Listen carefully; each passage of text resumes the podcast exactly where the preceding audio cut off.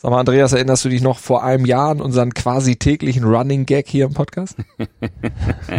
Na klar, das war ein Quell steter Freude, beziehungsweise eher gesagt steht des Fremdschämens. Äh, also ja. je nachdem, wie man das jetzt auch sehen will. Die täglichen Entgleisungen waren das nämlich von Papa Djokovic. Der hat aber lange nichts mehr von sich hören lassen. Das dachte er sich wohl auch und jetzt hat er noch mal einen rausgeholt. Kurz vor Ende der Australian Open hat sich in Melbourne mit Fans filmen lassen, die eine russische Flagge, pro-russische Symbole wie das Z-Symbol und eine Flagge der Donetsker Volksrepublik zur Schau gestellt haben. Das ist beim Turnier natürlich nicht erlaubt.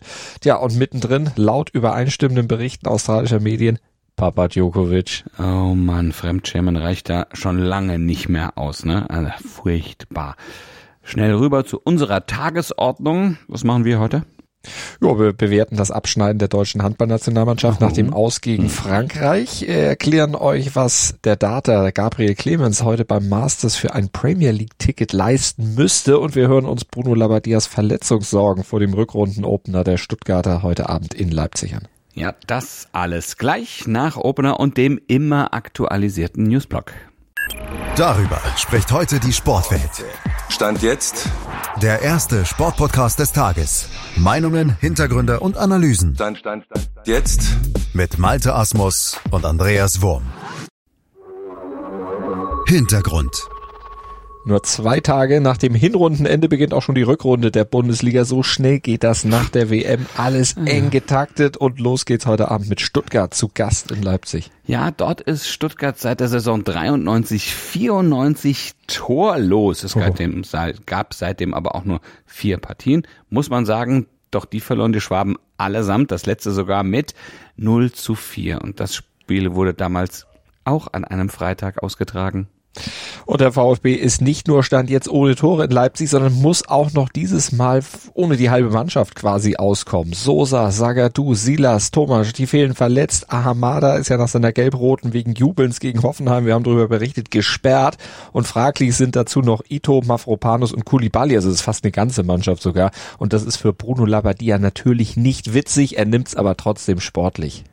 Das ist eine Situation, die, die wir uns natürlich nicht erwünscht haben, das ist ja klar, ne? was natürlich sehr, sehr schade ist, weil ich finde, das war eigentlich so ein bisschen unser Ziel, äh, eine Mannschaft schnell rauszukristallisieren, die die, äh, die Vorbereitung komplett mitgemacht hat und die diese Spiele machen kann. Das war jetzt in den ersten zwei Spielen sehr, sehr gut. Ich finde, das haben wir ja schon mal gesagt, wir hätten beide Spiele gewinnen können. Nichtsdestotrotz, das ist so, äh, können wir nicht ändern. Dann müssen halt die anderen, die ja auch äh, alles mit oder Teile mitgemacht haben, müssen da einspringen. Aber das haben wir auch vorher gesagt gehabt. Wir brauchen den ganzen Kader. Jeder ist gefordert und äh, das, so gehen wir an die Sache ran. Ja, es ist herausfordernd, Ersatz zu finden und dann einen Gegner zu bespielen, der wieder Hoffnung bei der Bayernjagd geschöpft hat. Ja, noch vier Punkte liegen die Leipziger hinter dem Tabellenführer. Mit einem Dreier würden die den Druck mal ordentlich erhöhen. Tja, und man darf ja eines nicht vergessen, unter Marco Rose hat RB einen extrem guten Lauf und in der Rose-Tabelle, also nur die Spiele bewertet, die nach seiner Amtsübernahme stattgefunden haben, da würden die Leipziger sogar zwei Punkte vor den Bayern liegen und damit sind sie für Bruno Labbadia ganz klar auch ein, ein Meisterschaftsanwärter. Kommentar Puh, da hatte sich Handballlautsprecher Bob Hanning von zwei Tagen noch sehr weit aus dem Fenster gelegt. Er hat davon fabuliert, möchte ich fast sagen, dass Deutschland bald wieder eine Hauptrolle im Handball spielen werde. Er sprach ja von sehr bald, äh, aber da muss er jetzt nach dem Aus im WM-Viertelfinale gegen Frankreich nun doch ein bisschen zurückrudern. Ja, das denke ich auch. Wobei sehr bald natürlich eine relative Zeitspanne ist, aber lege ich eigentlich schon nahe, dass er dann doch in baldiger Zukunft meinte. Also auf jeden Fall ist nach dem 2835 ja der Gedanke sehr, sehr nahe, dass das wohl dann doch noch etwas länger dauern würde. Ja, also die Truppe hat natürlich einen Schritt nach vorne gemacht muss man sagen, ist in der richtigen Richtung unterwegs, hat mit der Spielweise, die sie da gezeigt haben, phasenweise auch begeistert. Fünf Siege in Folge immerhin gefeiert, aber als es dann gegen zwei Schwergewichte ging, also gegen die aktuelle Weltklasse, gegen Norwegen und Frankreich, dann war dann auch schnell Ende. Ja, das verwundert allerdings auch nicht wirklich. Ne? Also der deutschen Mannschaft fehlt es an Kadertiefe und damit dann auch, und das hat man gesehen, in den Schlüsselmomenten an Kraft. Es fehlt auch an internationaler Erfahrung. Naja, und unterm Strich muss man sagen, dann fehlt es auch an Qualität speziell im Rückraum. Aber da besteht ja Hoffnung, wenn die Entwicklung von Juri Knorr so weitergeht, wird der in den kommenden Jahren dann sicherlich zur Weltklasse reifen, aber eben auch noch nicht heute und nicht morgen, sondern eher erst übermorgen. Und auch Julian Köster, der hat ja auch schon gezeigt, was er kann, aber das muss er auch jetzt stabilisieren. Aber es wäre schön, wenn zu den beiden Lichtblicken vielleicht noch ein paar mehr kommen würden. Stand jetzt hat Alfred Gislason diese Spiele aber nicht. Und aus der Liga, da kommt ja jetzt auch kurzfristig in der Klasse nichts nach. Die Talente, die da sind, Nils Lichtlein zum Beispiel oder Max Benecke und Co., die brauchen noch, bis sie dann auch wirklich reif für die A-Nationalmannschaft sind. Naja, immerhin würde Hendrik Pekelers Rückkehr in die Abwehr enorm eine Verstärkung bringen, aber Malte, welches Fazit ziehen wir jetzt von dieser WM? Am besten noch gar keins, würde ich sagen, denn die ist ja noch nicht vorbei. Deutschland spielt ja noch in der Platzierungsrunde, beziehungsweise muss ja noch in der Platzierungsrunde ran. Da werden ja noch die Plätze fünf bis acht ausgespielt gegen die starken Ägypter, gegen Norwegen oder Ungarn. Äh, das sind also dann tatsächlich äh, wieder Schwergewichte, die da auch noch mit zu bespielen sind. Und da ist es nicht unerheblich, dass die deutsche Mannschaft da mit Blick auf die Zukunft eine gute Leistung zeigt. Und danach können wir sagen, wie sich die Mannschaft wirklich schlägt. Ja, Alfred geschlagen hat. Ja, Alfred Gustafsson hat es ja auch schon gesagt, ne? Ein fünfter Platz wäre ein vernünftiger Abschluss, aber mehr eben auch nicht. Ja, ja und alles drunter, naja. Hintergrund.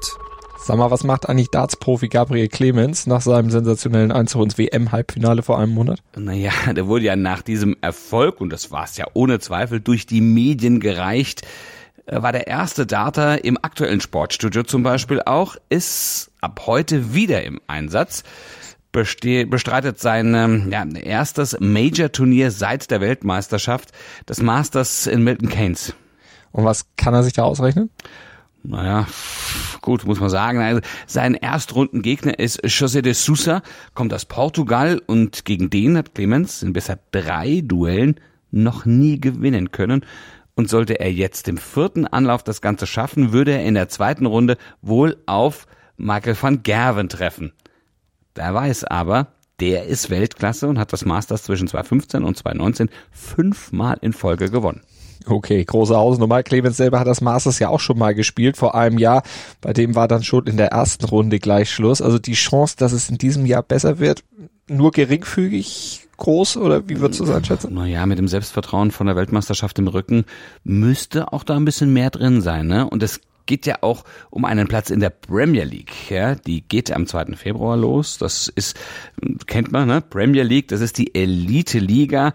Da nehmen insgesamt nur acht Spieler teil und Clemens hofft natürlich da auf eine Nominierung. Aber, und das äh, muss man noch dazu sagen, äh, vor einem Jahr hielt Masters-Siegers Joe Collin den Platz. Also wenn Clemens in Milton Keynes gewinnt, wäre er wohl dabei. Wenn nicht, dann wahrscheinlich auch nicht. Das bringt der Sporttag. Stand jetzt. Ja, bei den Australian Open werden die Endspielteilnehmer bei den Männern ermittelt. Die zweite Bundesliga startet nach 75 Tagen Pause wieder und da zittert ja die halbe Liga vor dem Abstieg. Ja, gezittert wird auch bei der Rodel-Weltmeisterschaft. Die findet ja in Oberhof statt, allerdings eher vor Kälte. Das Sprintrennen macht den Auftakt und zwar heute. Und bei der Hockey-WM in Indien messen sich die Deutschen heute mit Australien, dem Weltranglisten Ersten, im Duell um den Finaleinzug und das zweite Halbfinale, das bestreiten Olympiasieger Belgien und die Niederlande. Wir schauen uns das Ganze an und sind dann am Montag früh ab 7.07 Uhr wieder für euch da, wie immer im Podcatcher eurer Wahl. Ja, schönes Wochenende und dran denken, bitte abonnieren und natürlich gerne auch bewerten. Stand jetzt da auch wo auch immer ihr es bewerten könnt, mhm. gerne machen, Werbung machen für uns. Und dann hören wir uns Montag wieder. Gruß und Kurs von Andreas Wurm und Malte Asmus. Schatz, ich bin neu verliebt. Was? Da drüben. Das ist er. Aber das ist ein Auto. Ja, eben. Mit ihm habe ich alles richtig gemacht. Wunschauto einfach kaufen, verkaufen oder leasen. Bei Autoscout24. Alles richtig gemacht. Wie baut man eine harmonische Beziehung zu seinem Hund auf? Puh, gar nicht so leicht. Und deshalb frage ich nach, wie es anderen Hundeeltern gelingt, beziehungsweise wie die daran arbeiten. Bei Iswas Dog reden wir dann drüber. Alle 14 Tage neu mit mir, Malte Asmus und unserer Expertin für eine harmonische Mensch-Hund-Beziehung, Melanie Lippisch. Iswas Dog mit Malte Asmus. Überall, wo es Podcasts gibt.